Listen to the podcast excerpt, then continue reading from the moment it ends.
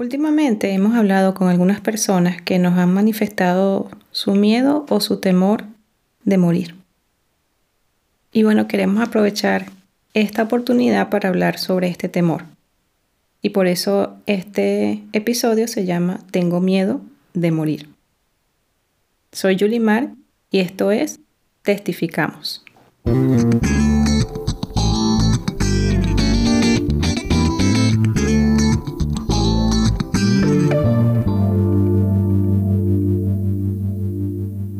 El miedo es una emoción que afecta nuestra mente, nuestra alma y nuestro cuerpo.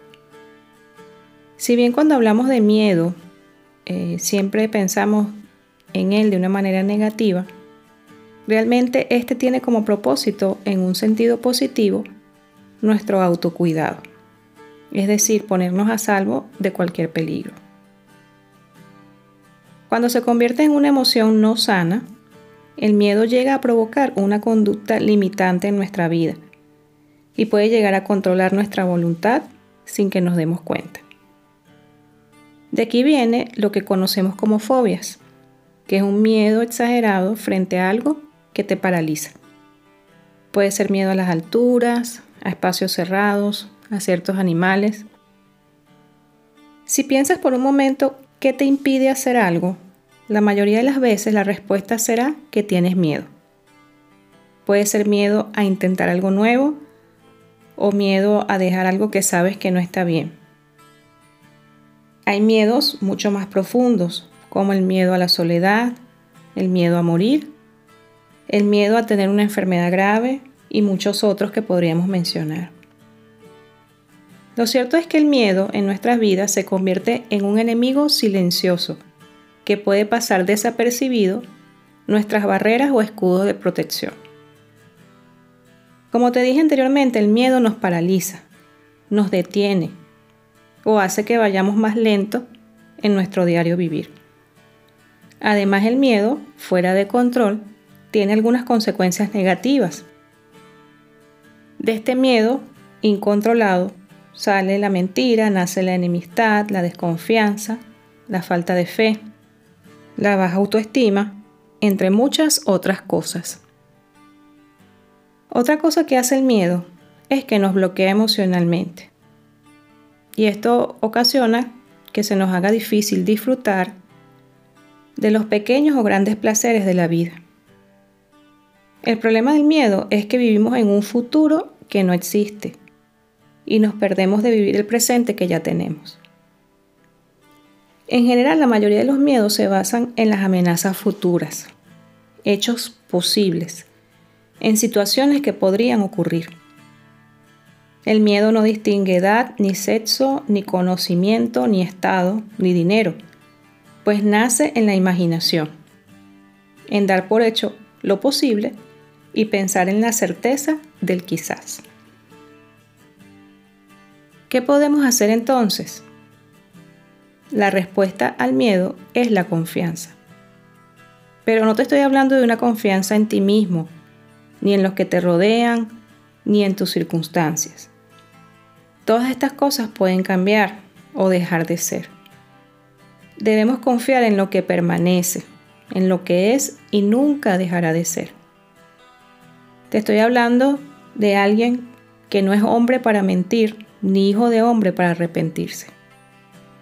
Dice la Biblia que todo lo que es bueno y perfecto es un regalo que desciende a nosotros de parte de Dios, nuestro Padre. Él nunca cambia ni varía, como una sombra en movimiento. Si hay alguien en quien podemos confiar, esa persona es Dios, el cual es el mismo ayer, hoy y siempre. Te voy a hacer una pregunta. ¿Qué se te viene a la mente cuando piensas en Dios? ¿Cómo te lo imaginas? A.W. Tozer dijo, lo que viene a nuestra mente cuando pensamos en Dios es lo más importante de nosotros. Tal vez usted ve a Dios como un padre enfadado, un genio espiritual o incluso un salvavidas de último minuto. Cada forma de ver a Dios alimenta un miedo o necesidad en nuestras vidas. Fíjate esto, el miedo afecta la manera en cómo vemos a Dios. Lo que sucede es que en realidad el miedo afecta nuestra percepción de todas las cosas. Creo que por ello Dios hace un énfasis especial en este tema. La frase no temas, en sus diferentes combinaciones en plural o singular o en diferentes tiempos verbales, aparece más de un centenar de veces en la Biblia como una instrucción directa dada por Dios. Te voy a mencionar algunas de ellas. Dice Isaías 41:10, No tengas miedo, pues yo estoy contigo. No temas, pues yo soy tu Dios.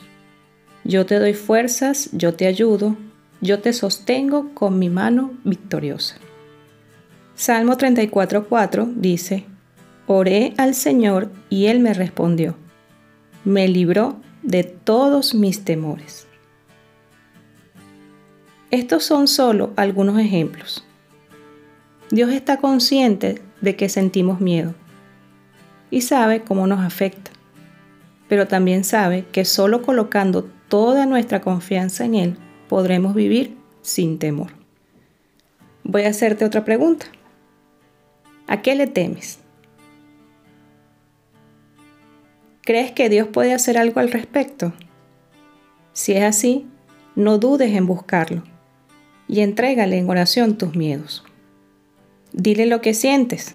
Él no se va a sorprender ni se va a escandalizar, pues ya sabe todas las cosas. Él te creó y te conoce.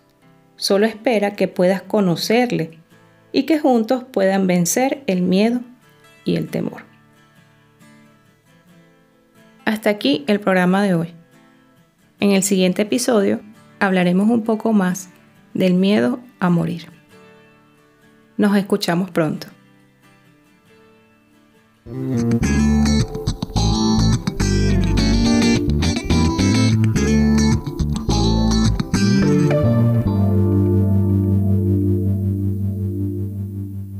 Y recuerda que si quieres contactarnos, puedes hacerlo a través de nuestras redes sociales, arroba testificamos.